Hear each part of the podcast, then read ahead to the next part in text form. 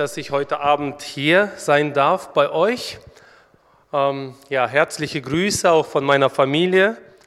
Ähm, ich bin verheiratet mit Nelly. Wir haben fünf Mädels. So, ich bin der Hahn im Korb. ja, die älteste wird jetzt nächstes Jahr 18 äh, und die jüngste ist 11. Und ja, das sind nicht Zwillinge. Es werde ich immer gefragt, ob das Zwillinge sind. Ich sage nein, das sind keine Zwillinge. Halt die jüngste ist schneller gewachsen als die anderen alle. Genau. Ähm, nächstes Jahr sind es zehn Jahre, dass ich beim Missionswerk Friedensbote dabei sein darf. Eigentlich komme ich gebürtig aus Kirgistan. Wisst ihr, wo Kirgistan ist? Afghanistan, China, Kirgistan, das ist diese Ecke. Äh, da komme ich her, das ist eine lange Geschichte. Meine Vorfahren stammen eigentlich ähm, aus den Niederlanden. Und während der Reformation sind sie dann nach Preußen gegangen, dann weiter in die äh, heutige Ukraine und dann an die Wolga und dann Zentralasien. Und ja, nach dem Zerfall der Sowjetunion konnten wir dann erst zurückkommen nach Deutschland. Genau. Äh, beruflich bin ich eigentlich ein Werkzeugmacher, also Maschinenbau, bis ich dann vor zehn Jahren zum Missionswerk Friedensboote gekommen bin. Oh, Friedensboote ist in Meinerzhagen, oh, das ist so Mitteldeutschland, das ist unser Büro oder unser Gebäude. Ähm, das sieht jetzt ein bisschen komisch aus. Das Gebäude endet hier, etwa hier. Äh, das, was man dort links sieht, das ist das Nachbarhaus. Sieht jetzt von hier so aus, als wäre das ein Haus. Das sind zwei verschiedene Häuser. Äh, hier sind unsere Büros, wo wir arbeiten. Äh, und dieser Teil, der ist später gebaut worden. Ähm, da haben wir hier in diesem mittleren Geschoss ist eine Druckerei, wo wir christliche Schriften drucken, Kalender und so weiter, hauptsächlich ukrainisch, russisch, ähm, georgisch, bulgarisch, ein bisschen deutsch. Ähm, oben unter dem Dach, im Dachgeschoss, da ist auch eine Gemeinde. Aber das hat jetzt nichts mit dem Missionswerk zu tun. Einfach sie nutzen diesen Raum, weil wir ihn nicht brauchen. Und in dem unteren Geschoss hier, ähm, die Einfahrt ist hinter dem Gebäude. Es geht etwas bergab dahin. Äh, deshalb ist die Einfahrt da hinten. Da sammeln wir die Hilfsgüter, also Kleidung, Fahrräder, Rollstühle, all die Dinge. Äh, auch hier bei euch aus der Gegend äh, wird immer wieder was gebracht oder abgeholt. Also bei Agnes Schild äh, Vielleicht sagt das euch was. Da wird was gesammelt. Also auch von euch kommen Hilfsgüter dort an, die wir dann äh, nach Moldawien, Ukraine, Georgien und Zentralasien bringen, also Kirgistan, Kasachstan äh, und Tadschikistan. Ja, bevor ich etwas über die Ukraine berichte, äh, möchte ich uns noch zwei Verse vorher aus der Apostelgeschichte lesen. Und zwar ist es so, dass wir Menschen oft in unserem Leben ähm, ja, von Ängsten, also von Angst bestimmt werden. Und es ist interessant, letztes Jahr äh, im Herbst, im November, Dezember, da hat man schon diese Gerüchte gehört, diese Kriegsgerüchte. Vielleicht gibt es Krieg in der Ukraine. Und äh, als der Krieg dann angefangen hat, dann fragten viele Menschen, auch heute fragen sie noch, ja, was macht Putin? Dann gibt es andere, die sagen, ja, was macht der ukrainische Präsident Zelensky? Oder man fragt, was macht der amerikanische Präsident äh, Biden oder Macron oder äh, der Kanzler Scholz? Äh, eine Frage, die selten gestellt wird, ist die Frage, was macht Gott? Ähm, menschlich fragen wir immer, was machen die Menschen um uns? Selten fragt man, was macht Gott? Und äh, wenn solche Dinge geschehen wie dieser Krieg, da fragt man noch viel mehr, warum lässt Gott das zu?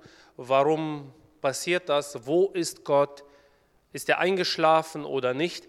Vielleicht erinnert ihr euch an die äh, Begebenheit aus der Bibel mit dem Propheten Elia, äh, als sie auf dem Berg Karmel da diese Opfer brachten und als Feuer vom Himmel fiel auf das Opfer von Elia. Und die Priester der Götzen, die Balspriester, äh, die haben versucht, dasselbe nachzumachen. Und damals sagte Elia, ihr müsst lauter rufen. Vielleicht ist euer Gott eingeschlafen oder im Urlaub oder er hat viel zu tun. Nicht? Ähm, manchmal geht es uns heute aber genauso, dass wir manchmal auch als Christen denken, Gott ist eingeschlafen oder Gott ist nicht da oder wo ist er? Und die Frage, was wirkt Gott oder was macht er, äh, die wird meines Erachtens viel zu selten gestellt. Und wir müssen als Christen immer wieder schauen, dass wir uns nicht von den Menschen beeinflussen lassen, sondern eben fragen, was macht Gott? Und ähm, diese Bibelstelle, diese zwei Verse aus Apostelgeschichte 17, Vers 26 und 27, äh, sind zwei Verse, die in einer Predigt vorkommen. Das ist eine ganze Predigt, die der Apostel Paulus auf seiner Missionsreise in Athen gehalten hat. Und äh, da sagt Paulus folgendes, und Gott hat von einem einzigen Menschen, nämlich von Adam, jedes Volk der Menschheit gemacht, dass sie auf dem ganzen Erdboden wohnen sollen und hat im Voraus verordnete Zeiten und die Grenzen ihres Wohnens bestimmt, damit sie den Herrn suchen sollten, ob sie ihn wohl umhertastend wahrnehmen und finden möchten. Und doch ist er ja jedem Einzelnen von uns nicht ferne. Und äh, diese zwei Verse geben mir persönlich in diesem ganzen Durcheinander, was in dieser Welt geschieht, Ruhe. Warum? Weil in diesen Versen wirklich zwei wichtige Aussagen über Gott sind, was Gott wirkt. Und dieses Wort Gottes gibt uns Frieden. Nämlich heißt es dort schon, und Gott hat von einem einzigen Menschen jedes Volk der Menschheit gemacht. Ähm, also wenn wir die Bibel lesen, dann lesen wir, alles, was Gott schuf, war sehr gut. Es war nicht befriedigend, es war nicht ausreichend, nicht mangelhaft, es war sehr gut. Und als Gott Adam schuf, Adam war damals perfekt. Er war sehr gut. Ähm, Adam fehlte nicht ein Fuß oder ein Ohr. Ja, er hatte kein Rüssel, weil er kein Elefant ist. Gott schuf Adam und Adam war gut. Adam war nicht Plan B. Ja? Wir Menschen, wir machen oft Pläne und wenn Plan A nicht funktioniert, dann haben wir irgendwo in der Tasche Plan B. Und ich habe oft festgestellt, gestern habe ich eine E-Mail bekommen, da stand als Betreff Plan C. Also es gab Plan A, Plan B jetzt Plan C, weil es nicht funktioniert. Und äh, ich komme aus dem Maschinenbau, aus dem Fahrzeugbau. Wir haben oft etwas gemacht und dann wurde das ausprobiert bei den Autos, bei den Fahrzeugen. Und dann sagten die Ingenieure, das klappt nicht, wir müssen das modifizieren. Dann haben wir einen Prototyp gehabt, einen zweiten Prototyp. Irgendwann ist das Auto gefahren. Ja? Bei Gott ist es nicht so. Gott schuf Adam und das war gut. Ähm, und das zeigt uns auch in der heutigen Zeit, wenn Gott damals allmächtig war und allwissend, dann ist das heute noch so. Dann dürfen wir ihm vertrauen. Ja, das ist die eine Sache.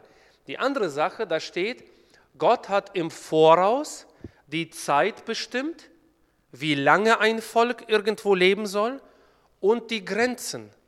Wir denken manchmal, ja, das ist Putin und Scholz und Zelensky, die sitzen da und jetzt wird das Land aufgeteilt, nicht? Aber Gottes Wort sagt, Gott setzt die Zeiten und die Grenzen fest. Und vielleicht denkt jemand, naja, ah, vielleicht ist das eine Idee von Paulus. Aber wenn wir die Bibel von Anfang bis zum Ende durchschauen, dann merken wir, immer wenn es um die Zeit geht, merken wir, es ist Gott, der die Zeiten festsetzt. Ich bringe ein paar Beispiele, die ihr alle kennt. Ein Beispiel ist Abraham. Als Gott Abraham beruft und sagt, ähm, ich werde dir Kanaan schenken, das Land Kanaan, äh, dann sagt er, ja, du bekommst Kanaan, aber es gibt ein Problem. Deine Nachkommen werden 400 Jahre Sklaven sein. Und es war ja später so, das Volk Israel war in Ägypten. Nun, ich weiß nicht, wie es euch geht. Wenn zu mir jemand kommt und sagen würde, weißt du, ähm, du kriegst jetzt Italien geschenkt. Das ist so am Mittelmeer, ist schön, warm, ähm, ja, ist so eine schöne Gegend. Kriegst du geschenkt. Aber deine Nachkommen werden 400 Jahre Sklaven sein. Ich weiß nicht, wie ihr reagieren würdet. Ich würde möglicherweise sagen, ach, mir geht es auch in Deutschland ganz gut. Äh, also ich schenke das meinem Nachbarn. Ich würde dann verschweigen, dass seine Nachkommen 400 Jahre in die Sklaverei gehen. Ja? Er kann das schöne Land haben. Abraham zog dorthin. Er glaubte Gott. Und wir wissen, das Volk Israel kam irgendwann in die Sklaverei, aber Gott hat versprochen, er führt es zurück. Und er hat es getan. Es war nicht der Pharao, der irgendwann auf die Idee kam, so jetzt müssen wir die Sklaven loslassen. Es war keine Revolution im Land. Es war keine politische Partei, die da gesagt hat, so, jetzt kriegen die Freiheit. Es war Gott, der das, was er versprochen hat, gemacht hat. Ein anderes Beispiel, als das Volk Israel die Götzen angebetet hat, dann hat Gott gesagt, als Strafe werdet ihr nach Babylon weggeführt werden für 70 Jahre. Und dann vergehen 65 Jahre und das Volk kommt zurück, richtig? Falsch, es sind keine 65 Jahre, auch nicht 69 und 11 Monate. Es vergehen 70 Jahre, so wie Gott es in seinem Wort gesagt hat, und dann kehrt das Volk zurück. So, wir machen einen großen Sprung ins Neue Testament. Es heißt dort im Galaterbrief, als die Zeit erfüllt ward, sandte Gott seinen Sohn. Als die Zeit erfüllt war, als ein bestimmter Zeitpunkt kam, den Gott festgesetzt hat. Und so merken wir, von Anfang bis zum Ende ähm, ist Gott derjenige, der auch die Zeit und die Zeitpunkte bestimmt. Und jetzt heißt es hier, Gott hat die Zeiten der Völker bestimmt und die Grenzen in denen sie leben sollen. Und das gibt mir persönlich Frieden. Ich muss mich nicht aufregen über irgendwelche Politiker. Ich weiß, am Ende ist Gott derjenige, der alles regiert. Und es gibt einen Grund dafür. Wenn wir Vers 27 nicht hätten, dann würden wir jetzt spekulieren. Warum macht Gott das und warum lebt das Volk so lange da und in diesen Grenzen und so weiter. Aber Vers 27 sagt, warum macht Gott das? Damit die Menschen Gott suchen sollten. Das ist das, was Gott mit uns Menschen vorhat. Er möchte die Menschen retten. Gott will nicht den Tod des Sünders. Deshalb hat er seinen Sohn gesandt, Jesus Christus. Und deshalb setzt er die Grenzen und die Zeiten fest. Wenn Gott das nicht machen würde, würden wir Gott nicht suchen. Ja, also Gott bringt uns dazu, dass wir ihn suchen, damit sie den Herrn suchen sollten. Und so merken wir, alles, was geschieht, Gott möchte, dass Menschen gerettet werden. Und wenn wir uns äh, jetzt die Lage im Osten anschauen, das ist die Ukraine. Äh, die Ukraine ist ein bisschen größer als Frankreich, also nicht viel größer. Und dann schauen wir uns Russland an. Dieses riesige Land kämpft seit acht Monaten gegen die Ukraine und sie schaffen es nicht, die Ukraine zu besetzen. Und jetzt gibt es Menschen, die natürlich sagen, ja, also äh, Russland schafft es nicht, die Ukraine zu besetzen, weil äh, der Westen irgendwie hilft, die NATO und so weiter. Aber das ist wieder eine menschliche Erklärung. Ich persönlich glaube nicht daran, dass das so einfach ist. Ich glaube, dass sich Gottes Wort erfüllt. Russland kann dieses Land nicht einnehmen, weil Gott das so nicht geplant hat. Gott lässt es nicht zu. Und wir merken es ja immer zunehmend, auch die westlichen Politiker sind ratlos. Sie wissen nicht, wie sie dieses Problem lösen sollen. Wissen sie nicht. Ja? Und so merkt man, auch dort wirkt Gott. Und ich werde gleich ein paar Zeugnisse darüber erzählen. Ähm, also hauptsächlich sind die Kämpfe auch heute im Osten und im Süden des Landes. Ähm, Im Norden waren auch Kämpfe. Hier ist die Hauptstadt Kiew. Da hat sich Russland aber zurückgezogen im April. Ich habe hier eine Karte mitgebracht äh, von der Neuen Zürcher Zeitung. Ich habe festgestellt, dass sie irgendwie ziemlich gut Bescheid wissen. Ich weiß auch nicht wieso, aber das stimmt sehr gut damit überein, was die Christen aus dieser Gegend berichten. Also diese Karte stimmt zumindest ziemlich gut. Also in den ersten Tagen hat Russland ja ziemlich äh, stark aus Weißrussland, aus Russland und aus der Krim angegriffen. Und alles, was hier jetzt farbig ist, also rosa oder rot oder lila oder blau, das war alles besetzt, sogar noch weiter. Sie standen hier vor Kiew. Sie sind durch Tschernobyl durchmarschiert, vor Kiew standen sie. Ähm, das war so ziemlich innerhalb der ersten vier Wochen. Und ab April, das ist hier eine Karte vom 6. Äh, April, äh, der Stand der Truppenbewegung ist vom 3. April, da hat sich die russische Armee hier komplett zurückgezogen.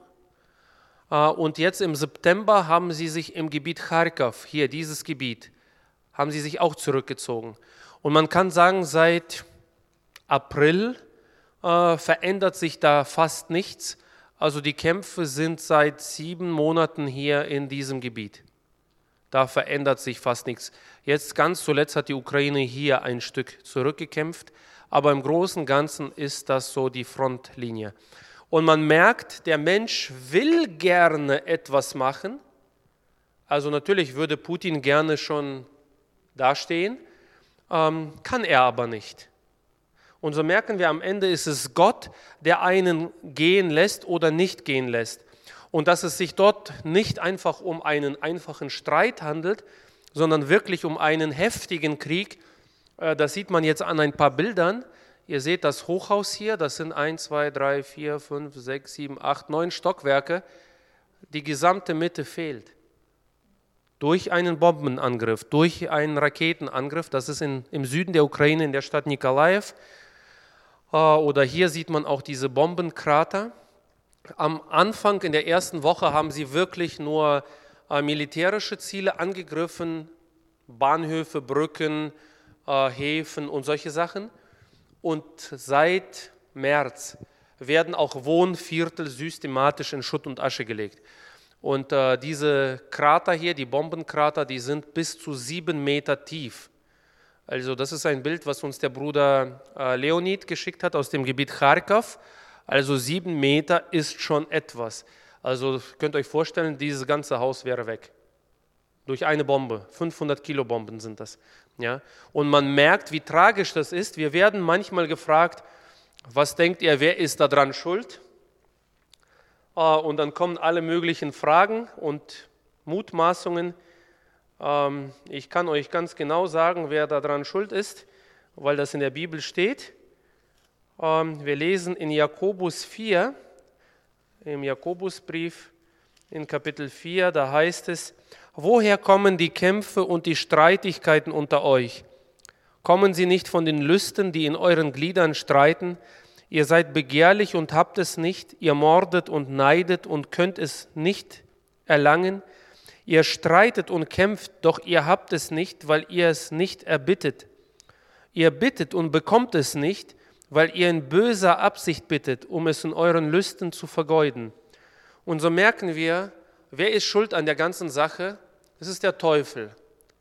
Das ist die Sünde. Und Sünde ist schlimm.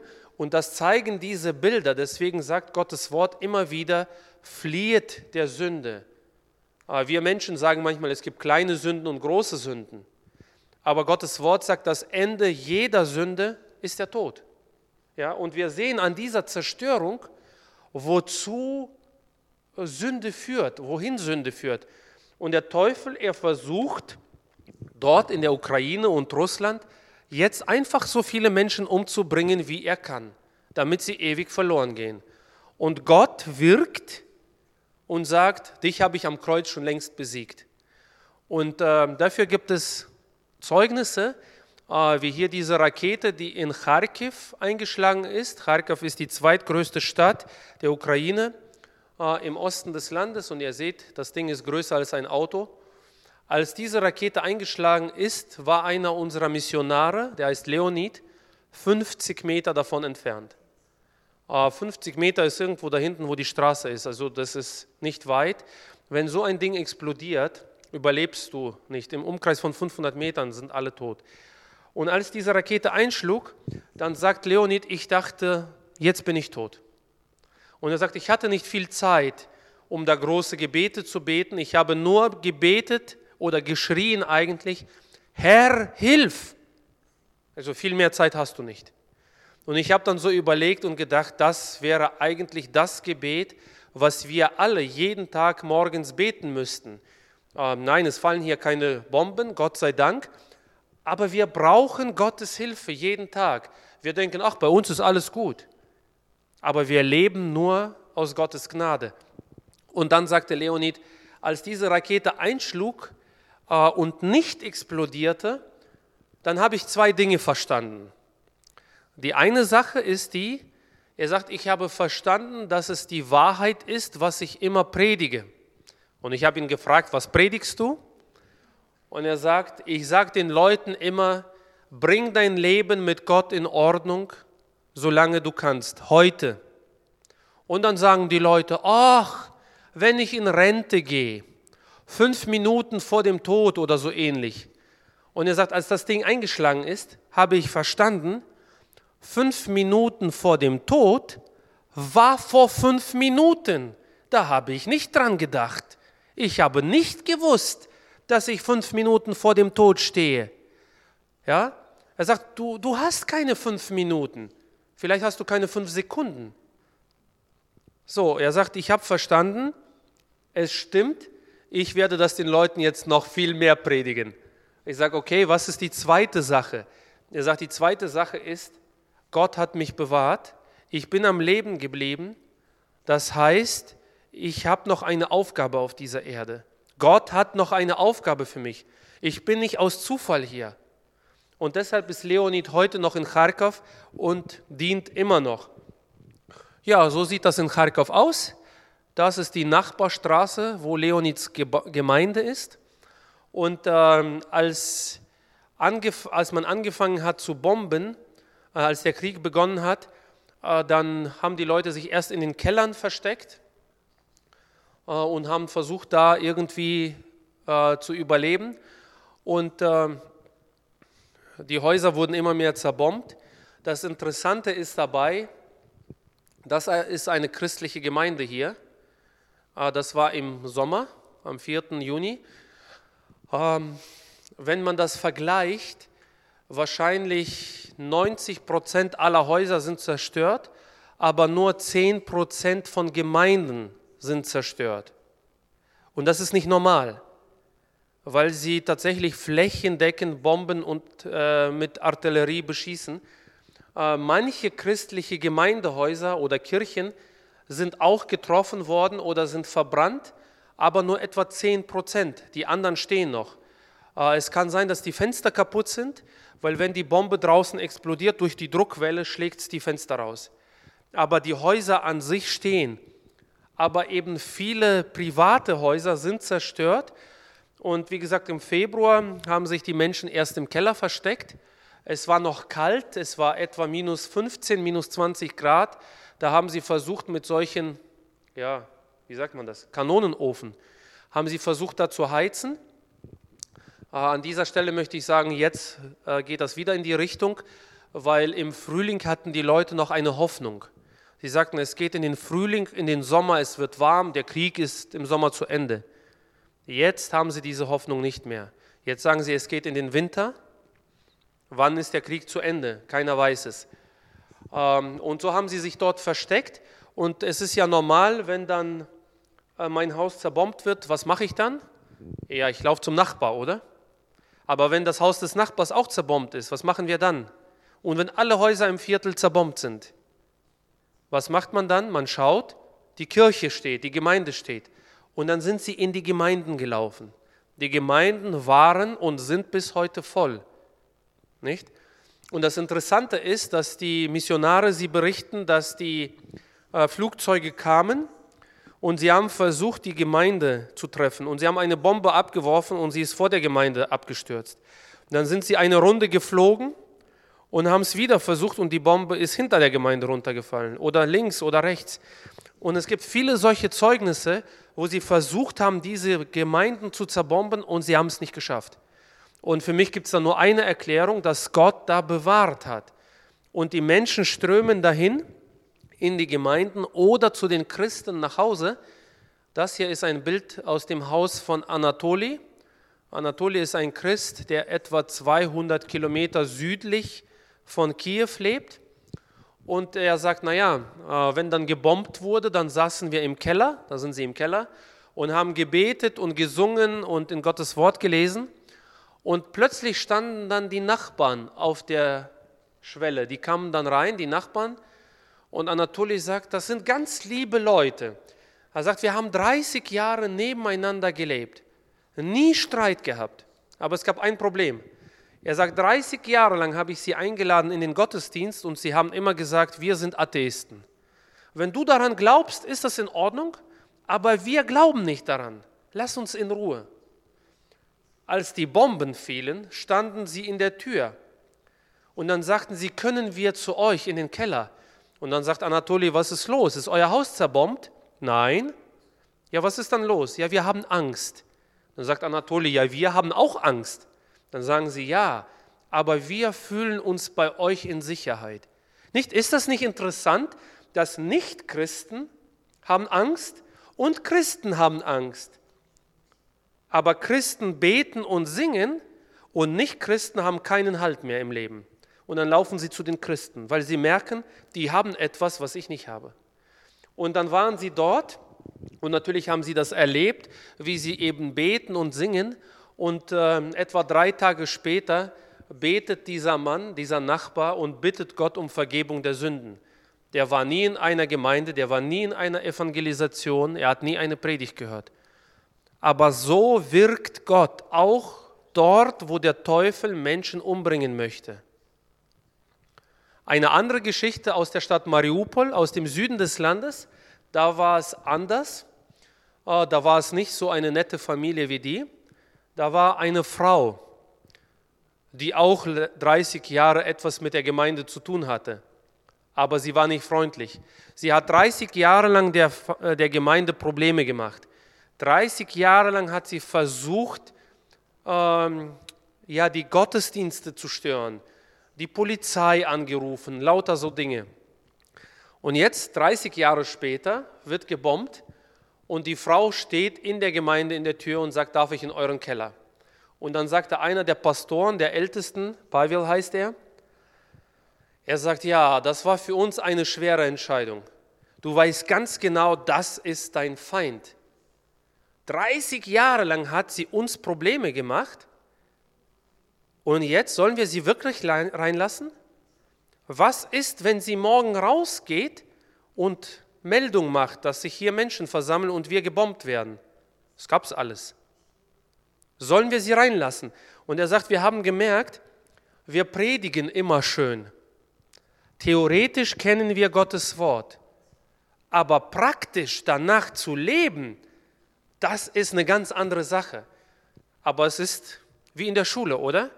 Wir gehen in die Schule und die Lehrer versuchen uns was beizubringen. Und was kommt irgendwann? die Klassenarbeit, das Examen. Und so ist es mit Gottes Wort auch. Wir hören Gottes Wort, aber irgendwann bringt Gott uns auch in eine Klassenarbeit, in ein Examen. So war es auch da. Und dann sagt Pavel, wir waren wirklich am Kämpfen. Es ist leicht zu predigen. Liebe deinen Feind. Segne, der dich flucht. Ja, sagt er, wenn der Feind weit weg ist, oh, da beten wir, Herr, segne unsere Feinde. Aber wenn er da in der Tür steht, was machen wir dann?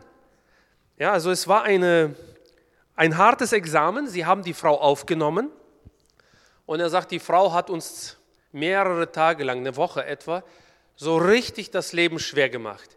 Jedes Mal, wenn wir gebetet haben, ist sie rausgegangen und hat demonstrativ draußen geraucht. Ich habe mit denen nichts zu tun. Sagt er, wenn wir fertig waren, kam sie wieder rein. Und sagt er, wir mussten sie ertragen, eine ganze Woche. Und nach dieser Woche kommt die Frau und sagt, ein Viertel der Stadt, ein Teil der Stadt, wird sehr stark gebombt. Da leben meine Kinder und meine Enkel. Könnt ihr sie da rausholen?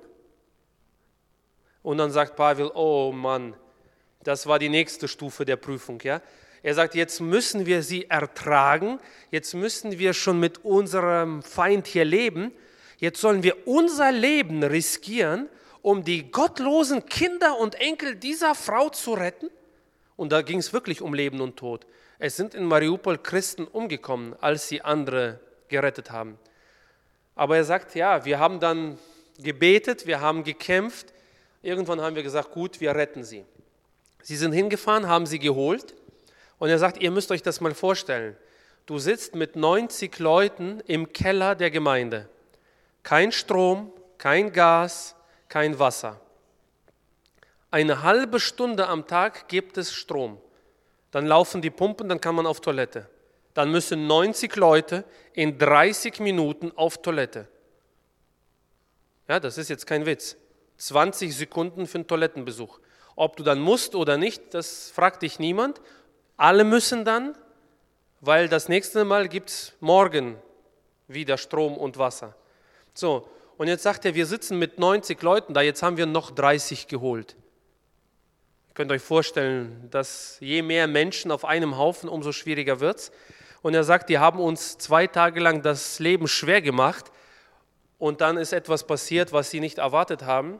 Es gab wieder einen Bombenangriff und draußen ist eine Bombe explodiert und durch das Fenster kommt ein Splitter, also ein Teil dieser Bombe rein und trifft den Sohn dieser Frau am Oberschenkel und schlägt beide Beine durch. Und dann haben sie ihn verarztet, verbunden.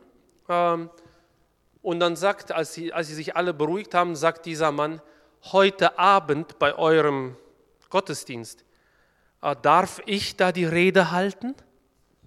Er sagt, Pavel, haben wir gedacht, Huh, der Mann ist verletzt, du kannst nicht Nein sagen. Aber er sagt, wir hatten richtig Sorge. Was wird er sagen? Wird er jetzt schimpfen gegen die Russen, gegen Putin? Das wollen wir eigentlich nicht. Naja, was machen wir? Und dann sagt er, waren wir sehr überrascht. Dieser Mann sagte nur drei Worte. Also in Russisch, Prischlo vremya kajece.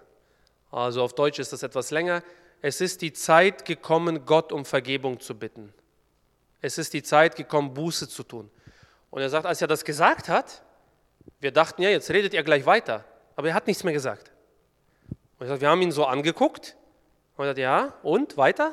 Was kommt jetzt noch?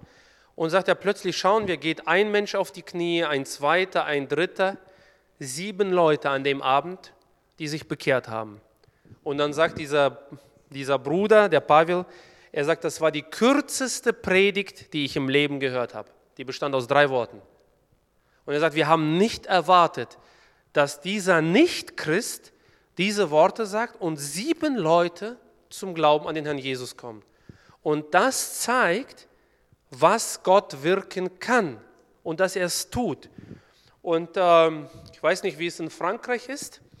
Also in Deutschland steht jeden Tag in der Zeitung mit so Buchstaben mehr Waffen für den Frieden. Ja? Das gab es schon vor 100 Leuten, da hat dann jemand mal gesagt, äh, mehr Waffen für den Frieden ist wie mehr Schnaps gegen Alkoholismus.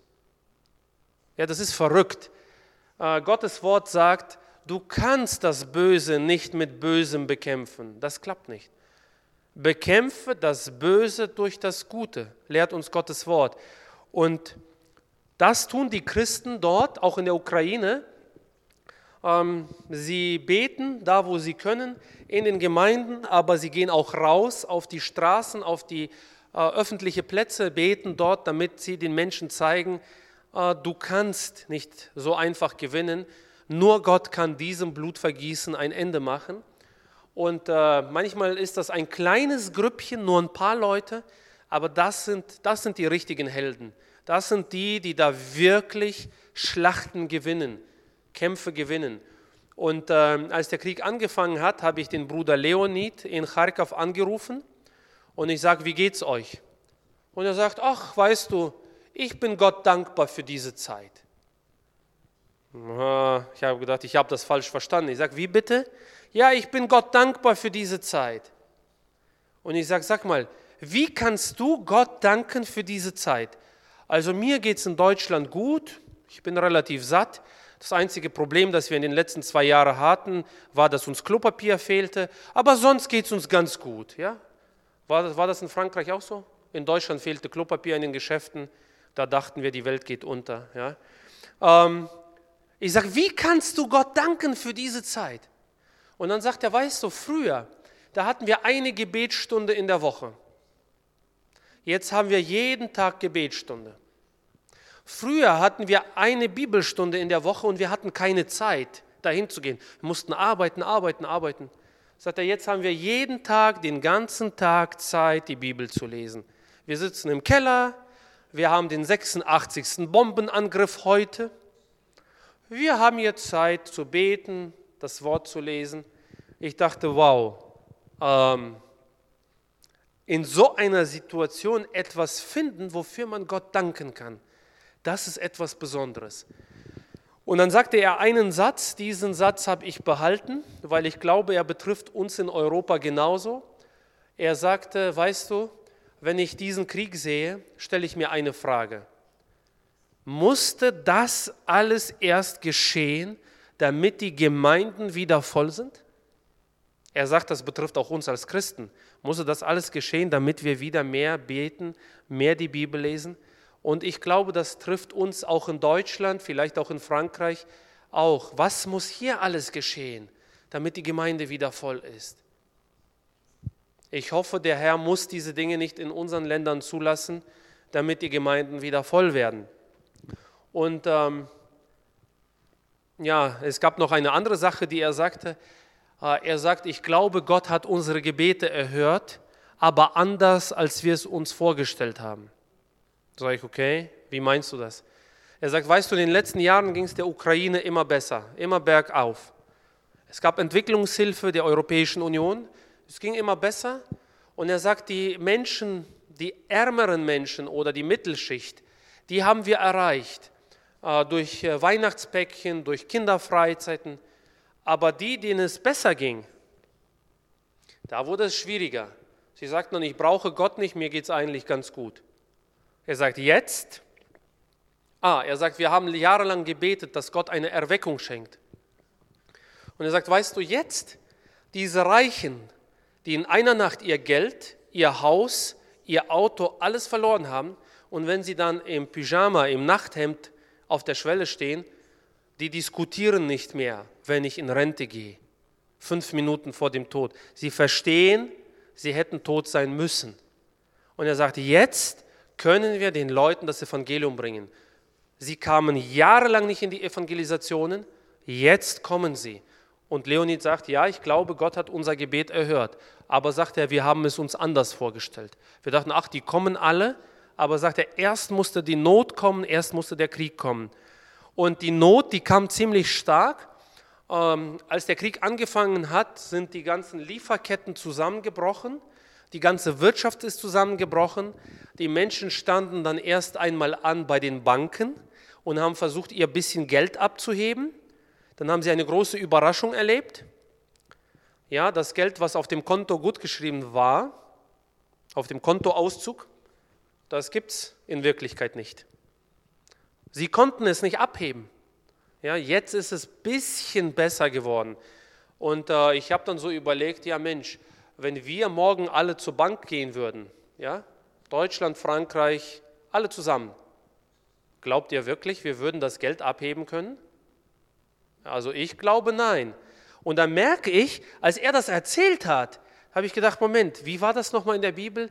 Sammelt euch Schätze im Himmel, wo die Diebe es nicht stehlen können und es nicht rostet? Ja, Gottes Wort ist Wahrheit. Da gibt es keine Inflation, da kann es niemand stehlen und so weiter. Und die Menschen, für sie war es natürlich bitter. Sie haben das bisschen Rente, das bisschen Geld, was sie haben, haben sie nicht abheben können. Äh, und dann standen sie an hier zum Supermarkt. Das ist ein Lebensmittelgeschäft. Stundenlang standen die Menschen an. Es gab keine Waren mehr. Und wenn sie dann da reinkamen, dann sah es oft so aus. Das ist hier die Fleischtheke. Aber das ganze Geschäft sah so aus. Da habe ich gedacht, Mensch, unsere Probleme mit unserem Klopapier, das ist ja noch gar nichts. Äh, ich muss ehrlich zugeben, ich schäme mich dafür, dass in den letzten zwei Jahren in Deutschland, ich habe das gesehen, wie Menschen sich prügeln wegen Klopapier im Supermarkt. Was passiert erst, wenn das Brot und die Lebensmittel fehlen? Und ich denke immer, es wird doch immer gesagt, ach, wir sind gut, nicht? Wir tun so viele gute Werke.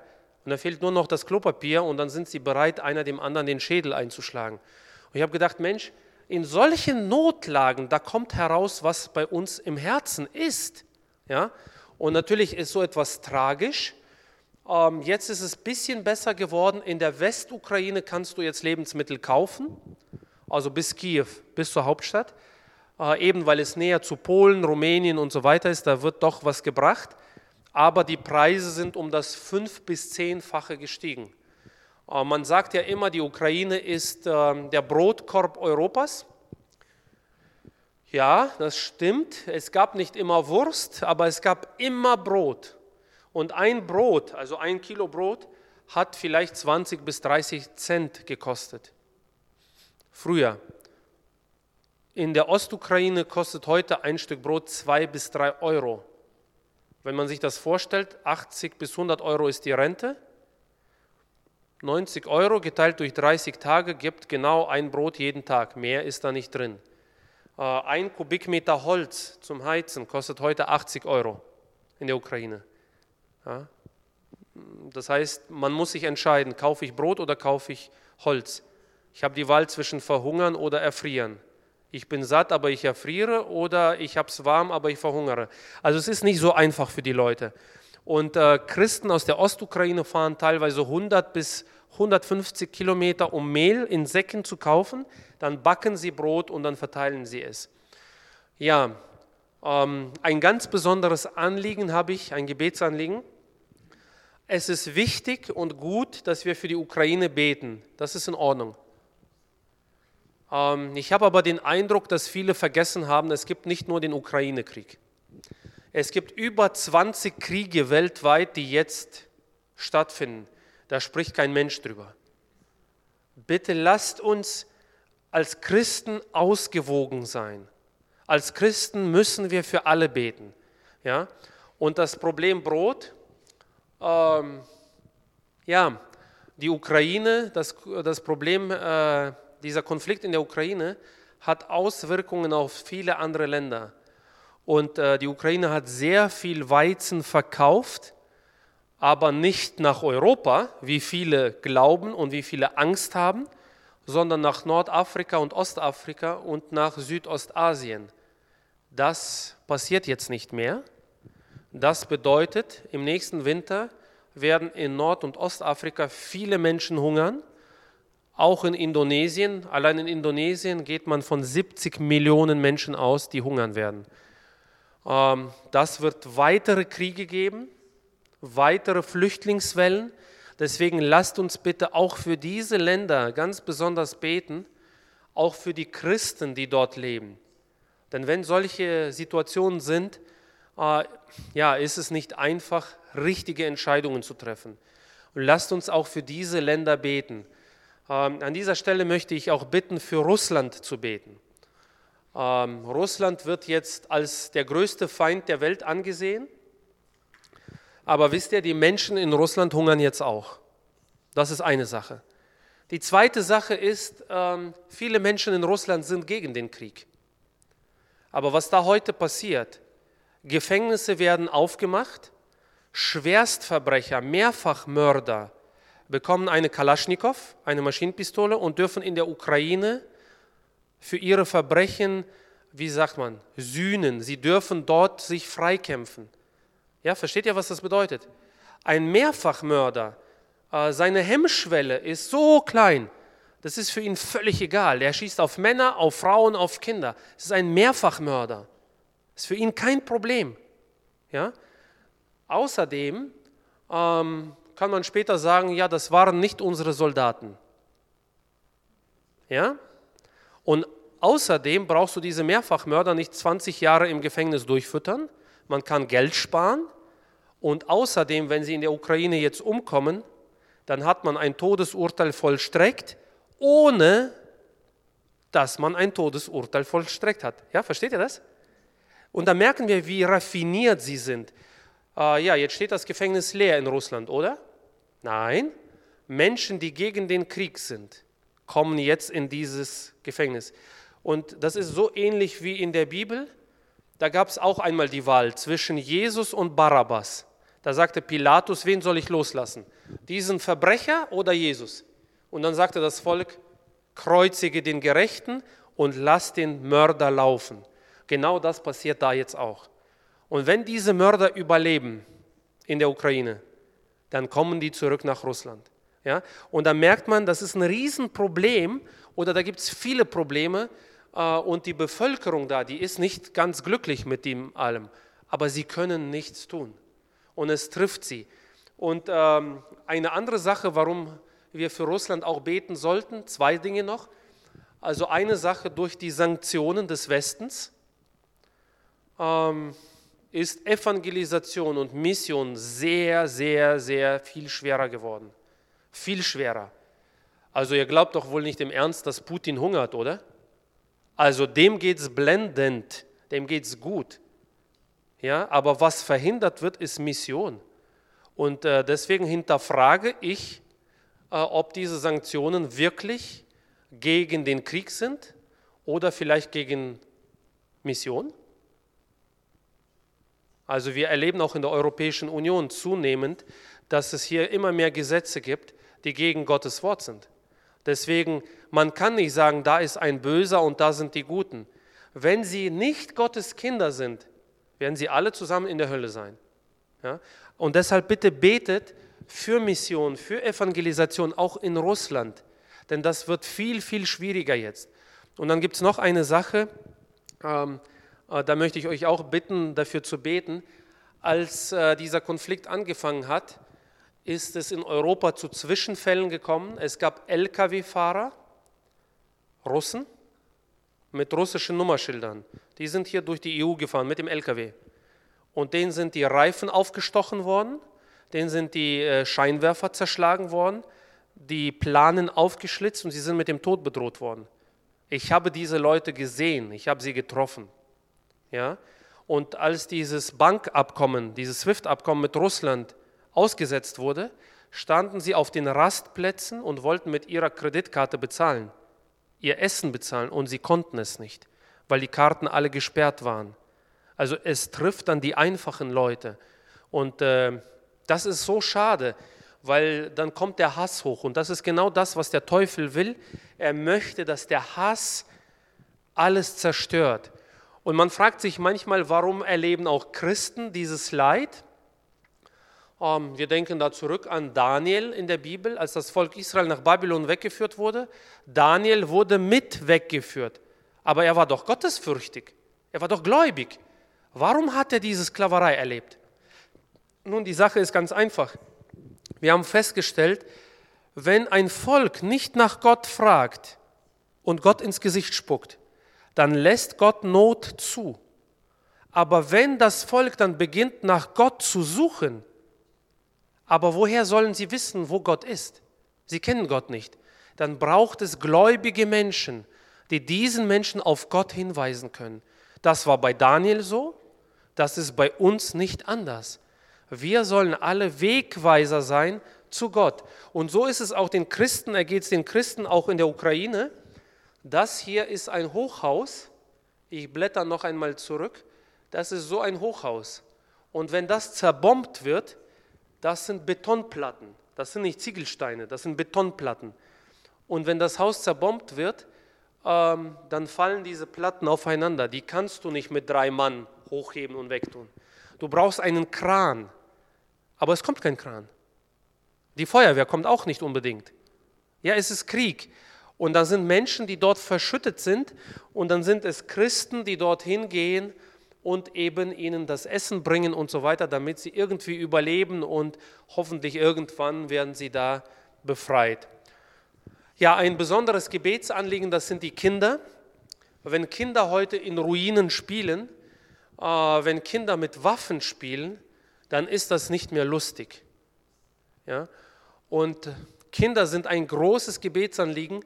In der Ukraine gibt es siebeneinhalb Millionen Kinder und davon sind viereinhalb Millionen auf der Flucht. Viele dieser Kinder sind auf der Flucht von ihren Müttern getrennt worden. Sie wissen nicht, ob die Eltern leben oder nicht. Viele Väter dieser Kinder werden in diesem Krieg umkommen, sie werden fallen. Und das ist so, wie soll ich es jetzt sagen, pervers. Der Satan ist so raffiniert. Er geht hin und er will immer die nächste Generation vernichten. Das ist überall so. Er sät einen Samen, Hass in die Herzen dieser Kinder. Und wenn diese Kinder aufwachsen in 20 Jahren, was ist in ihrem Herzen? Hass.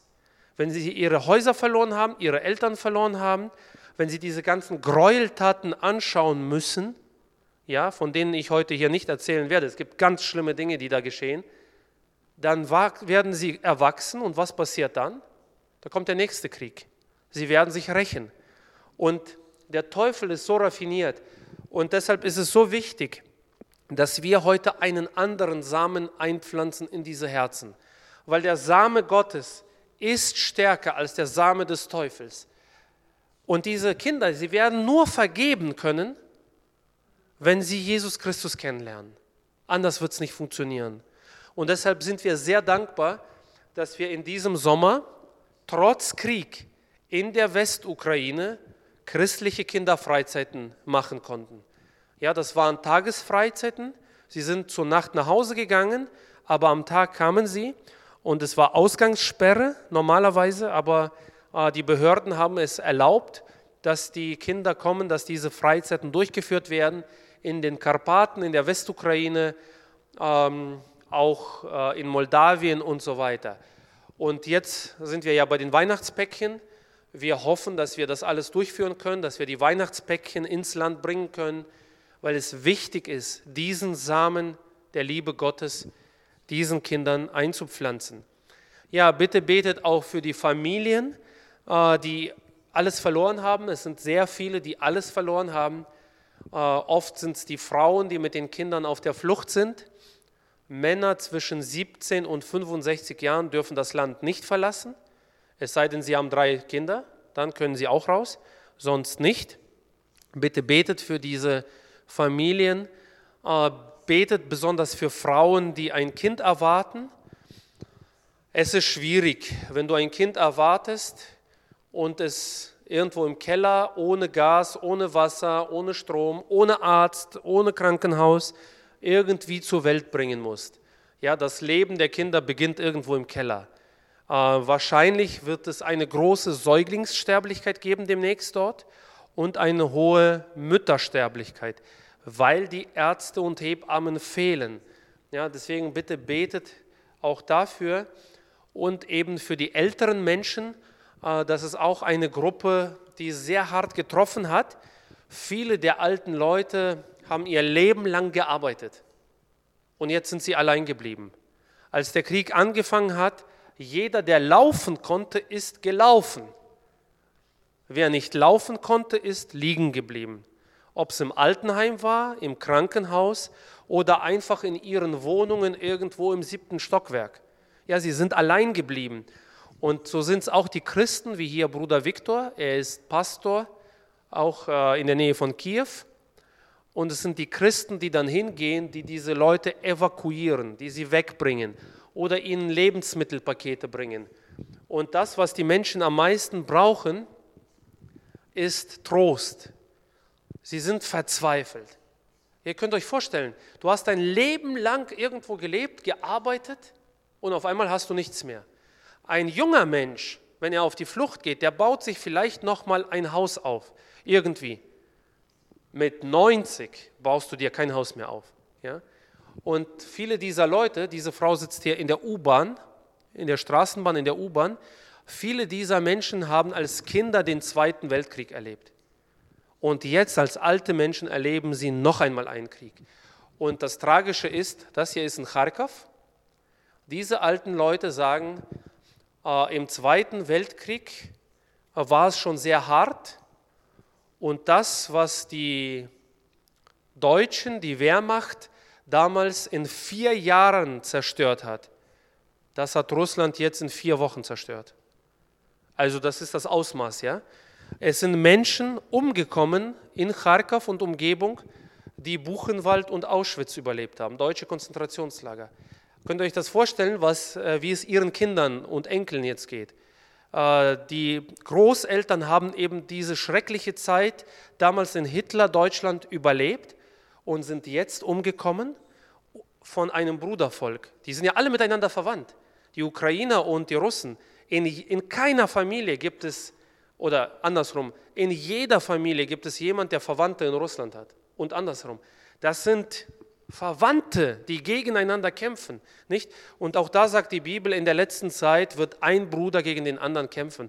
Und dann merken wir, wie tragisch das ist. Auf der anderen Seite sind diese Bilder, äh, da sagen dann die Menschen, ja, und wo ist Gott? Wo ist Gott? Nicht? Und ich sage immer, da ist Gott. Seht ihr Gott nicht? Ja, wie, wo ist Gott? Ich sage, pass auf, diese Menschen haben 80 Jahre lang gesagt, ich brauche dich nicht. Gott, lass mich in Ruhe. Wie groß ist Gottes Gnade, dass hier wirklich fünf Minuten vor dem Tod dann Christen kommen und sagen, du, Gott liebt dich. Es gibt ein Leben nach dem Tod. Und für mich sind das Bilder dessen, dass Gott wirkt, dass Gott so viel Geduld hat, obwohl wir Menschen ihn oft ähm, ablehnen. Ja, und die Christen dort haben auch manchmal, äh, wie soll ich es jetzt richtig sagen, einen interessanten Humor. Ja? Äh, vor etwa sechs Wochen wurde diese Stadt, auch in der Ostukraine, nachts mit diesen Raketen angegriffen. Und diese Frau, sie ist eine gläubige Frau, sie kommt morgens raus und sieht vor ihrem Tor ist eine Rakete eingeschlagen, ein Riesenloch. Ja? Und als ich das Bild gesehen habe, wisst ihr, welcher Gedanke mir kam? Ich habe gedacht, oh Mann, wenn das bei mir passiert wäre, oh, da hätte ich vor der Tür so ein Riesenloch und der Hof ist kaputt und das muss man machen und das ist ein Haufen Arbeit. Das waren meine Gedanken, die so kamen. Ja? Und dann sagt der Bruder Leonid, weißt du, was die gesagt hat? Die kam raus, hat das gesehen und hat gesagt, ach, Gott sei Dank ist dieses Geburtstagsgeschenk nicht in meiner Küche gelandet. Die Frau hatte Geburtstag an dem Tag, ja, und sie sagt, ach, ich habe ein Geburtstagsgeschenk bekommen. Aber Gott sei Dank ist es nicht in der Küche gelandet, sondern da draußen vor dem Tor. Ja? Und vielleicht denkt jetzt jemand, naja, typisch Frauen, da geht es um die Küche. Ja? Aber wenn wir Männer ehrlich sind, für uns ist Küche auch sehr wichtig. Ja, man sagt bei uns in Deutschland, die Liebe geht beim Mann durch den Magen. Ja? Also, das habe ich heute mal ein paar Jugendlichen gesagt und gesagt, hier, ein Tipp, die Liebe geht durch den Magen. Nicht? Aber einfach, äh, was hat diese Begebenheit mich gelehrt? Oft passieren in unserem Leben schlimme Dinge und wir sehen nur das Schlimme. Aber wenn ich jetzt schimpfe und mich aufrege, wird es dann besser? Wird das Loch dann zugehen automatisch? Nein. Aber wenn ich in dieser Situation etwas finde, wofür ich Gott danken kann, dann ist es leichter, dieses Problem zu ertragen. Und die Nachbarn fragen dann, ja sag mal, was sind das für verrückte Leute? Wie können die jetzt noch danken? Und dann fangen sie an zu fragen. Und dann kannst du mit ihnen über Gott reden, nicht? Und das hat mich sehr bewegt. Einfach, dass auch wir nicht nur alles so schwarz sehen, nicht nur alles, oh, alles ist schlimm und es wird schlimmer.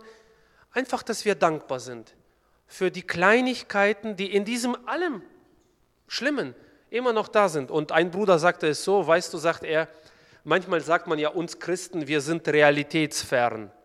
Ja? Aber er sagt, wir sind Realisten. Wir wissen, dass diese Welt ein Pulverfass ist und die Lunte brennt schon. Und wir sitzen alle auf diesem Pulverfass, die ganze Erde. Und wir als Christen, wir wissen das. Wir sind Realisten. Aber wir sagen dann, Gott sei Dank ist dieses Pulverfass noch nicht explodiert. Ja, Gott sei Dank bewahrt Gott uns. Und einfach da einen Grund zur Dankbarkeit zu finden, das ist wichtig. Ja, hier ist nochmal Leonid. Und er sagt, weißt du, in den letzten Jahren haben wir die Leute eingeladen in die Gemeinde, aber es kamen immer weniger, immer weniger. Er sagt, weißt du, wenn ich jetzt mit meinem Bus komme, weißt du, wie die alle kommen? Die kommen alle freiwillig. Ja? Und natürlich sagt er, sie wissen, ich bringe Brot, ich bringe Lebensmittel, ich bringe Hilfsgüter. Natürlich kommen sie. Und er sagt, naja, sie stehen und warten eine Stunde lang oder auch länger, bis ich ihnen die Predigt gehalten habe. Nicht? Er sagt, wir haben gebetet, Gott soll uns Erweckung schenken. Er sagte, jetzt haben wir die Möglichkeit, jeden Tag zu evangelisieren. Er sagte, ich falle abends immer müde ins Bett. Und hier ist er in ein Dorf gekommen und hat Leute, den Leuten gesagt, heute ist ein Feiertag. Und die Leute haben gesagt, du spinnst, du bist verrückt. Wir haben Krieg, welcher Feiertag? Er sagt, ach, es ist Christi Himmelfahrt. Christi Himmelfahrt? Was ist das? Ja? Die Leute wissen nicht, was Christi Himmelfahrt ist. Ich weiß nicht, wie es in Frankreich ist. In Deutschland wissen die Menschen auch nicht, was Christi Himmelfahrt ist. Da ist das Vatertag. Und Pfingsten ist Pfingstkirmes. Und was Weihnachten ist, wissen sie auch nicht. Viele sagen, ja, das ist die Weihnacht oder so ähnlich. Ja? Äh, und Leonid sagt, ach, ihr wisst nicht, was Christi Himmelfahrt ist? Okay, Apostelgeschichte Kapitel 1. Ich lese euch jetzt vor.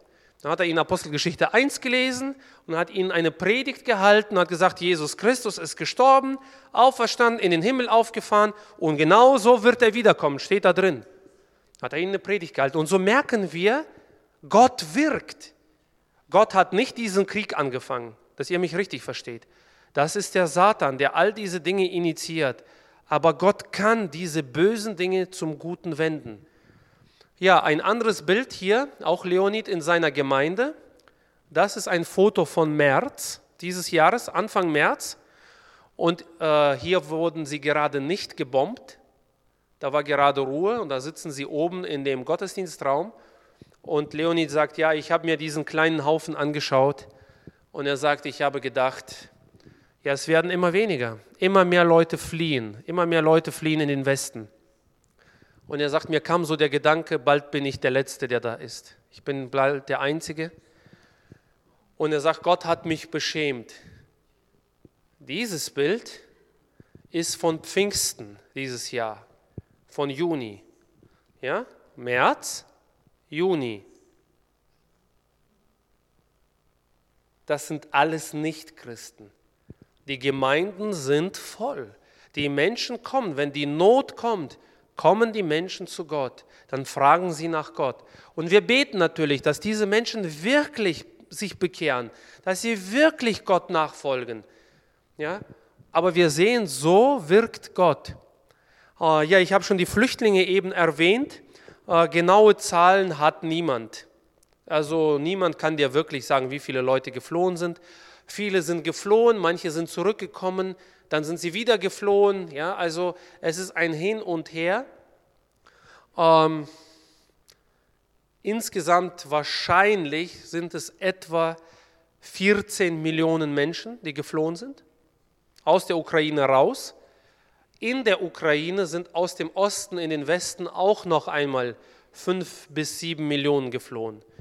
Insgesamt lebten ungefähr 40 Millionen Menschen in der Ukraine. Man kann also sagen, die Hälfte ist irgendwie auf der Flucht.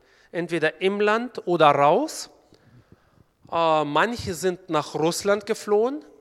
Äh, wie gesagt, das sind Zahlen vom 16. Mai. Das sind alte Zahlen. Man geht heute von etwa zwei Millionen Menschen aus, die nach Russland geflohen sind. Und jetzt fragt man sich, warum sind die dahin geflohen? Es gibt zwei Gründe.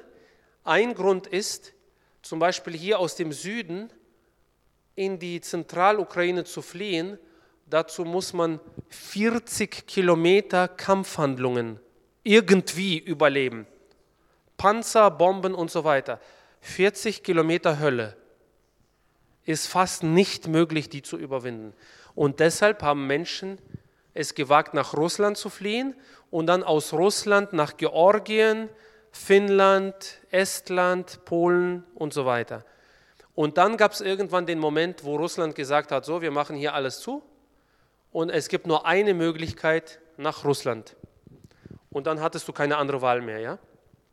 Also es gibt verschiedene Gründe, warum sie nach Russland sind. Die meisten sind nach Europa. Ein Land, wofür ihr ganz besonders beten dürft, ist Moldawien. Moldawien. Äh, Moldawien hat nur zweieinhalb Millionen Einwohner und da sind mittlerweile über 500.000 Flüchtlinge. Das heißt, 20 Prozent der, der Menschen im Land sind Flüchtlinge. Und Moldawien ist sowieso das ärmste Land Europas und jetzt kamen noch die ganzen Flüchtlinge obendrauf. Nicht? Also das ist eine ganz traurige Geschichte, auch in Moldawien. Ja, die Menschen sind geflohen, wie sie konnten, die einen so, die anderen anders. Ja, manche sind da mit der Schubkarre wegtransportiert worden. Äh, weil die ganzen Brücken zerbombt wurden, mussten manche über diese Flüsse irgendwie. Äh, es gibt da ganz herzzerreißende Geschichten, wie Menschen vor den Grenzen in einer Schlange von 20 Kilometern standen. Manche haben einen Herzinfarkt gekriegt und sind da umgefallen und das war's. Also ganz elende Sachen. Aber auch da gibt es Trost. Vor etwa fünf Jahren bat uns die Gemeinde aus Mariupol, ob wir diesen Bus helfen zu kaufen. Und mit der Hilfe von Missionsfreunden konnten wir diesen Bus kaufen. Und damals fragten wir, wozu braucht ihr den? Und sie sagten, ja, wir haben Leute mit Behinderungen, die holen wir ab in den Rollstühlen und bringen sie in den Gottesdienst. Das ist ein Grund. Der zweite Grund, wir bringen Kinder in die Kinderfreizeit. Und der dritte Grund ist, wir kaufen Brot und verteilen Brot in so ähm, Armenvierteln. So, damals haben wir geholfen, diesen Bus zu kaufen und dann haben wir gedacht, das ist für diesen Zweck. Ja? Als jetzt der Krieg angefangen hat, haben sie mit diesem Bus über 200 Menschen aus Mariupol in die Ukraine gebracht durch diese 40 Kilometer zwischen den Panzern. So, nochmal zurück. Seht ihr da irgendein Einschussloch? Nein, es gibt keins.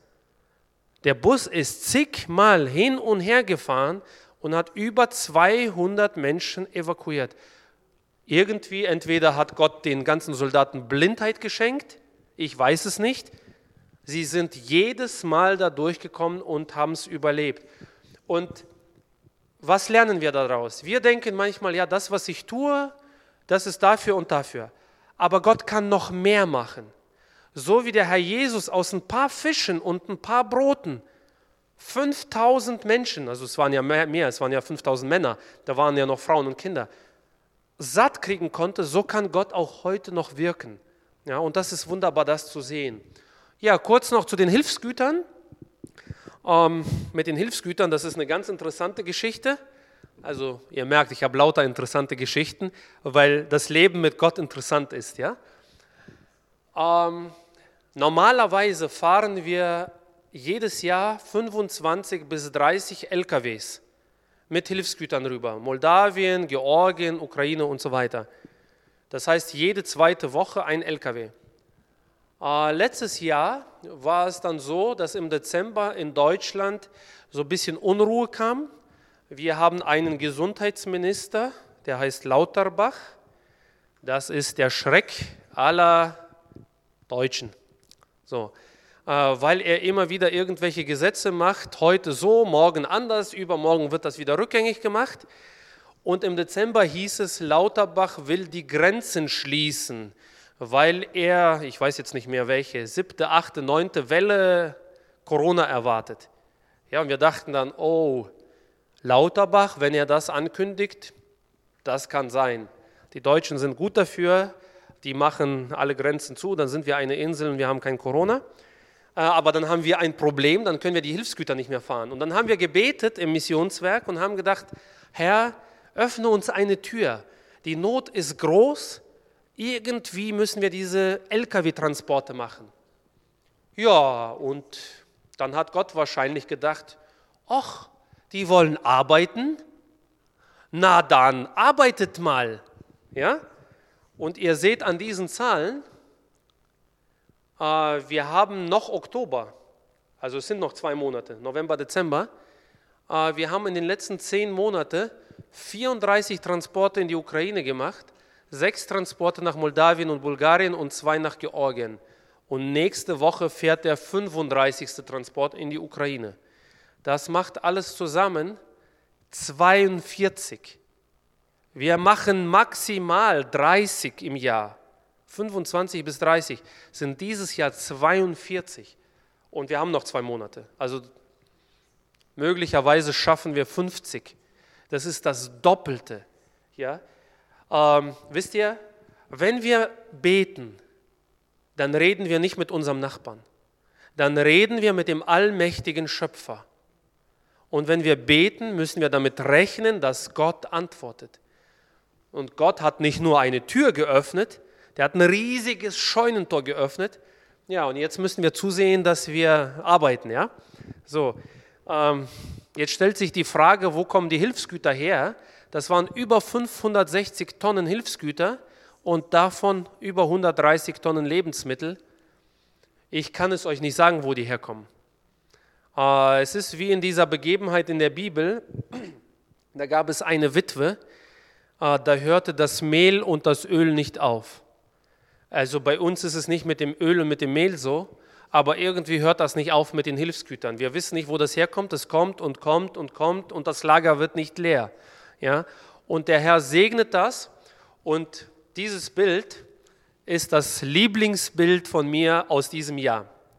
Warum? Es rief mich ein Ältester, ein Pastor an und sagte, kannst du am Donnerstag um 3 Uhr kommen, drei Tonnen Hilfsgüter abholen? Und ich habe gedacht, oh nein, Donnerstag, 3 Uhr nachmittags, soll ich allein da diese drei Tonnen laden? Aber gut, ich kann ja jetzt nicht Nein sagen, oder? Ich bin dahin gefahren und da waren da 16 oder 17 Männer. Halbe Stunde war das alles im Bus drin, da ist der Bus, ja, das ist der Bus, der da draußen vor dem Tor steht. Ah, und dann ist mir etwas aufgefallen. Ich habe die angeschaut und ich habe gedacht, äh, die gehören doch ganz sicher verschiedenen Völkern an. Und dann habe ich sie gefragt. Ich habe gesagt, welche Nationalität hast du? Dann sagt einer, ich bin Türke. Ich sage, und du? Ja, ich bin Kurde. Ich sage, und du? Ja, ich bin Araber. Ich sage, wo kommst du her? Iran. Ja, und da gab es äh, auch zwei Brüder aus Afrika. Und ich sage, wo kommst du her? Der eine sagt, ich komme aus dem Kongo. Der andere kam aus dem Kamerun. Also das waren nochmal verschiedene Länder und verschiedene Völker, ja. Dann hat sich herausgestellt, ah, es gab auch einen Deutschen da. Ja, äh, es hat sich herausgestellt, es gab aus, also diese 16, 17 Leute waren aus 16, 17 verschiedenen Völkern. Und das war für mich so ergreifend. Wisst ihr warum? Manchmal sind wir entmutigt und wir denken, ach Mensch, wie, wie soll das alles weitergehen? Und wir versuchen doch auch hier in Deutschland, in Frankreich irgendwie das Evangelium weiterzutragen. Und es scheint manchmal, dass wir erfolglos sind. Und ich habe diese Männer gefragt, wo seid ihr zum Glauben gekommen oder wann seid ihr zum Glauben gekommen? Und dann haben sie gesagt, in den letzten 15 Jahren, alle in Deutschland. Die sind alle in Deutschland zum Glauben gekommen. Ja, die waren vorher nicht Christen. Und dann habe ich so festgestellt, dass Gottes Wort wieder recht hat. In Offenbarung 5 steht in Vers 9, das, da geht es um die Ewigkeit, und sie sangen ein neues Lied, in dem sie sprachen, du bist würdig, das Buch zu nehmen und seine Siegel zu öffnen. Denn du bist geschlachtet worden, also es geht um den Herrn Jesus, und hast uns für Gott erkauft mit deinem Blut aus allen Stämmen und allen Sprachen und Völkern und Nationen. Und dann merke ich, das hier ist Ewigkeit. Aber das hier ist das Jahr 2022. Unsere Zeit. Gottes Wort erfüllt sich in unserer Zeit. Wenn Gott sagt, sein Wort wird gepredigt werden, es wird gepredigt werden. Und ähm, seit dem Turmbau zu Babel gibt es diese verschiedenen Völker, die miteinander Krieg führen. Und je mehr wir Menschen über Frieden sprechen, umso mehr Krieg gibt es. Oder? Also irgendwie kriegen wir es nicht hin, Frieden zu stiften. Aber hier macht Gott etwas. Wir sind nicht dazu in der Lage, alle Völker irgendwie friedlich zu einem zusammenzukriegen. Es funktioniert auch nicht mit der Europäischen Union, ja, also die streiten sich jeden Tag. Ähm, hier funktioniert das, weil Gott diese Menschen errettet und dann gibt es ein neues Volk. Und dann spielt es keine Rolle mehr, ob das ein Russe ist, ein Ukrainer, ob er aus dem Kongo kommt, aus Frankreich, aus Deutschland. Als Kinder Gottes sind wir ein neues Volk. Und das ist so wunderbar, dass Gott das hinkriegt. Und ja, so sehen die Hilfstransporte aus, äh, die wir darüber fahren mit den LKWs. Wir werden manchmal gefragt, ja, was macht ihr mit den Spenden, die auch dafür gespendet werden? Ja, einmal wird natürlich der Transport bezahlt und zum Zweiten, wir haben auch Lebensmittel eingekauft im Großhandel. Es gab mehrere Großhandel, die uns Lebensmittel zum Einkaufspreis verkauft haben. Das hier sind Nudeln. Das ist Alexander, unser ukrainischer Lkw-Fahrer. Ja, den kennt ihr vielleicht. Das ist der Peter Lorenz. Der kommt manchmal auch bei euch die Sachen abholen. Ähm, ja, wir haben auch Stromgeneratoren gekauft. Nicht die beiden, die beiden wurden gespendet. Aber eben weil es äh, oft keinen Strom gibt und so weiter in der Ukraine, bitten die Gemeinden um einen Stromgenerator dann können sie wenigstens so ein bisschen das Grobe sich behelfen. Äh, wohin fahren wir mit den Hilfstransporten? Am Anfang, als der Krieg angefangen hat, sahen alle Brücken so aus. Alles zerstört und du kommst also, das war hier an der polnischen Grenze, sah das so aus. Ja? Und du kommst nicht mit dem LKW drüber. Äh, und deshalb sind wir etwa nur 60, ja, 40 bis 60 Kilometer ins Land reingefahren, in die Ukraine, und haben dann in Kleinbusse, ähnlich wie der, mit dem ich gekommen bin, umgeladen und dann sind sie gefahren. Mariupol, Kharkov, Odessa und so weiter. Äh, jetzt haben die Ukrainer hier einfach Schotter drüber geschüttet, Sand und Schotter. Und jetzt kann man langsam hier drüber fahren. Und ähm, das Problem war folgendes.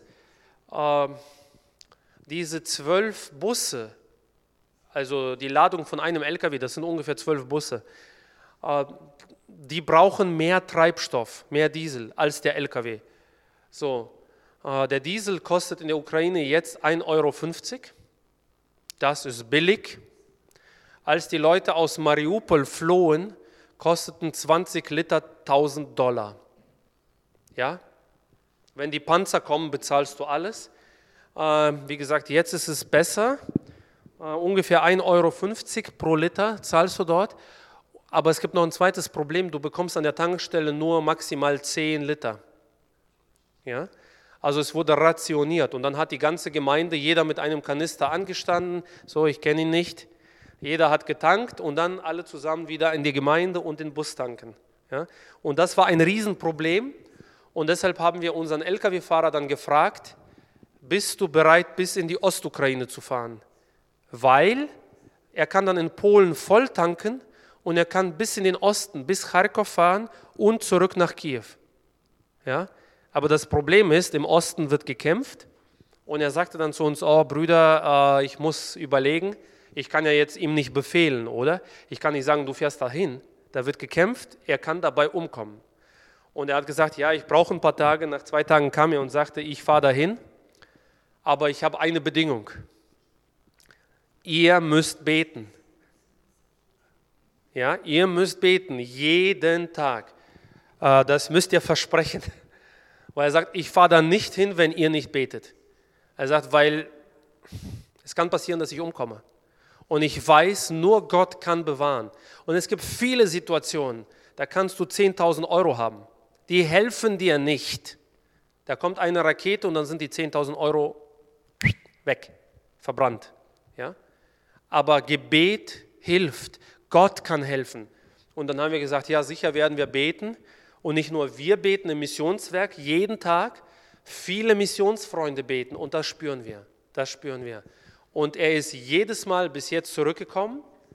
Äh, er fährt fast bis Kharkov, also 40 Kilometer vor die Front fährt er. Ähm, er hat Raketen gesehen. Er kann mittlerweile die deutschen, die französischen, die amerikanischen und die russischen Haubitzen allein schon am Geräusch unterscheiden. Ja, also das ist Kriegsgebiet, wo er hinfährt. Aber bisher hat der Herr immer bewahrt. Ähm, was kann man zu diesen Lebensmitteln und Hilfsgütern noch sagen? Dieses Bild ist nicht von diesem Jahr. Dieses Bild ist von 2015, aber aus der Ostukraine. Damals waren die Menschen dankbar für ein Laib Brot. Wie ist die Situation heute? Heute sind sie dankbar für eine Scheibe Brot. Also es ist schlimmer geworden. Ihr seht es vielleicht nicht, aber das Kind hat Tränen in den Augen. Und wenn ich diese Kinder sehe, diese Situationen sehe, diese Fotos sehe, ähm, dann kommt noch eine Sache so bei mir im Herzen. Ähm, manchmal sitzen wir am Tisch und wir beten für das Essen oder wir beten das Vater unser, unser tägliches Brot gib uns heute. Wie ernst ist es uns? Äh, beten wir nur aus Tradition? Ist es eine gute Gewohnheit? Beten wir das Gebet in der Gemeinde vielleicht einfach nur, ja, es gehört halt dazu? Oder verstehen wir wirklich, wenn wir beten, unser tägliches Brot gib uns heute? Ja, dieses Brot, wir sind abhängig von Gott. Auch in Deutschland, auch in Frankreich. Da kann es so schnell passieren. Übermorgen sind die Geschäfte leer. Das kann passieren. Und dass wir heute satt sind, sind wir durch Gottes Gnade. Und für die Menschen dort ist es eine Riesenhilfe. Äh, für uns als Missionswerk gibt es noch etwas, was uns sehr wichtig ist. Äh, ja, diese Lebensmittelpakete und das Brot und die Hilfsgüter, sie helfen möglicherweise, dass die Menschen zwei, drei Wochen länger am Leben bleiben. Und vielleicht finden sie Gott in dieser Zeit. Aber wenn sie zwei Wochen später doch sterben, warum auch immer, und nicht gerettet sind, dann gehen sie für die Ewigkeit verloren. Und deshalb ist es uns sehr wichtig, dass wir parallel immer bei allen Aktionen auch Gottes Wort weitergeben. Und da sind wir sehr dankbar. Es ist nicht selbstverständlich, dass wir in diesem Jahr so viel drucken konnten. Ähm, Neue Testamente in Ukrainisch wurden 75.000 gedruckt dieses Jahr. 100.000 Jesus unser Schicksal in Ukrainisch. Äh, hier sind es jetzt vier Malhefte. Wir haben fünf verschiedene Malhefte in Ukrainisch. Äh, was weiß ich, also hier, das ist zum Beispiel die Wunder Jesu Christi, äh, was wissen wir über Gott, äh, die, die Gleichnisse Jesu und so weiter. Also jedes Malheft hat so ein eigenes Thema. Wir haben auch russische Literatur gedruckt. Wir haben jetzt 60.000 Kalender gedruckt. Russisch, Ukrainisch, ähm, Rumänisch, also doppelsprachig Rumänisch, Russisch, Krimtatarisch, Kirgisisch und Bulgarisch. Und das sind alles Gebetserhörungen, weil letztes Jahr im November sagten die Druckereien, es gibt kein Papier. Und ich dachte, wie bitte? Ich weiß das von unseren alten Brüdern, die Bibeln geschmuggelt haben. Und ich dachte immer, ach, jetzt gibt es doch genug Papier, oder? Es gibt kein Papier mehr. Äh, in Deutschland sind die Wälder vom Borkenkäfer, so ein kleiner Käfer, der hat die Wälder gefressen. Es gibt keinen Wald mehr und der Rest des Papiers ist von der Europäischen Union verkauft worden. Ja? Die Amerikaner und die Chinesen haben die Papierproduktion der, der nächsten fünf Jahre gekauft. Ich weiß auch nicht, wie das geht, aber das funktioniert anscheinend. Ja? Und jetzt haben wir kein Papier. Du kriegst noch Papier für deinen Drucker zu Hause, aber nicht für 100.000 Bücher. Die ganzen Druckereien, die stehen da, sie warten wochenlang auf Papier. Und so, sie sagten zu uns, ja, im Januar, im Februar wird das besser. Das sagten sie letztes Jahr im November. Übermorgen haben wir wieder November, dann ist es ein Jahr. Es ist nicht besser, es ist schlimmer geworden. Und so sind wir sehr dankbar, dass trotz dieser Extremlage mit dem Papier äh, doch diese Dinge gedruckt werden konnten. Bitte betet weiter dafür. Äh, wir sind jetzt auch im Gespräch äh, mit den Gideons. Das sagt euch was, dieses Missionswerk. Ähm, und mit einer Druckerei in Finnland. Und so Gott will, werden im neuen Jahr 150.000 Neue Testamente gedruckt. 50.000 sollen an Soldaten in der Ukraine verteilt werden über die äh, Armeegeistlichen, über die Seelsorger. Bitte betet, dass Gottes Wort dahin kommt zu diesen Menschen. Ähm, allgemein kann man auch hier sagen, gibt es ein großes Wunder, trotz dieser Papierprobleme und allem. Wir haben in diesem Jahr mehr Neue Testamente und mehr christliche Literatur in die Ukraine gebracht als in den letzten zehn Jahren. So viel zum Thema, wo ist Gott? Wirkt er oder wirkt er nicht? Ja, und deshalb sollten wir nicht Angst haben, äh, nicht jeden Tag fragen, ja, was macht Putin? lasst Putin in Moskau sitzen, betet für Putin, dass er sich bekehrt, dass Gott sein Herz verändert, aber fragt vielmehr, was macht Gott? Und äh, das hat der Herr Jesus schon zu den Jüngern gesagt, damit schließe ich. Äh, in Matthäus 24 hat der Herr Jesus das zu den Jüngern gesagt und Jesus antwortete und sprach zu ihnen, habt Acht, dass euch niemand verführt. Denn viele werden unter meinem Namen kommen und sagen, ich bin der Christus. Und sie werden viele verführen. Ihr werdet aber von Kriegen und Kriegsgerüchten hören. Habt Acht, erschreckt nicht, denn dies alles muss geschehen, aber es ist noch nicht das Ende. Da sind zwei Warnungen in diesen Versen. Da sagt der Herr Jesus, habt Acht, dass euch niemand verführt. Das ist heute genauso aktuell. Damit wir nicht verführt werden, müssen wir an Gottes Wort festhalten und an Jesus Christus festhalten. Und die zweite Sache hier, der Herr sagt, es werden Kriegsgerüchte kommen, es wird Krieg kommen. Und dann geht es weiter in Vers 7. Ein Heidenvolk wird sich gegen das andere erheben, ein Königreich gegen das andere, und es werden hier und dort Hungersnöte, Seuchen und Erdbeben geschehen. Erschreckt nicht, habt nicht Angst. Dieser allmächtige, allwissende Gott, der allgegenwärtig ist, ist unser Vater. Er weiß es. Er kann uns da durchtragen. Und zum Schluss in Vers 14 sagt der Herr Jesus, und dieses Evangelium, diese frohe Botschaft vom Reich Gottes wird in der ganzen Welt verkündigt werden, zum Zeugnis für alle Heidenvölker. Und dann wird das Ende kommen. Und dann merken wir, diese Aussage, das Ende, das ist eine Zeitangabe.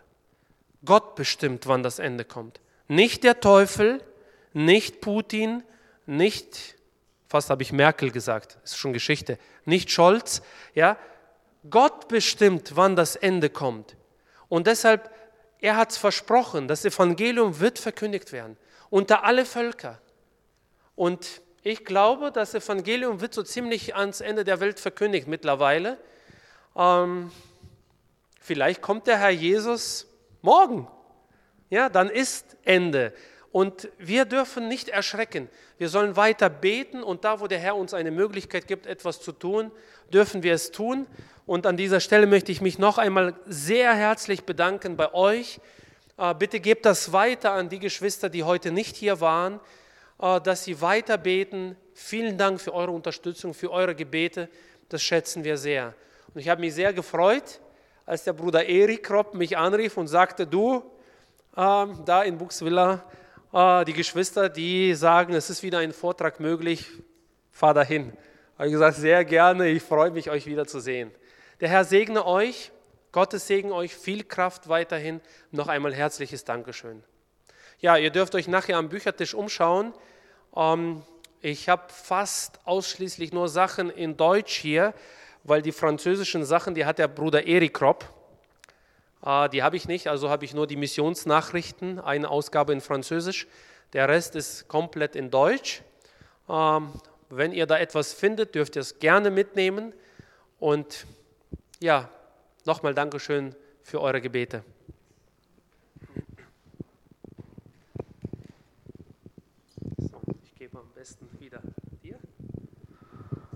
Recht herzlichen Dank für diesen Bericht. Das hat uns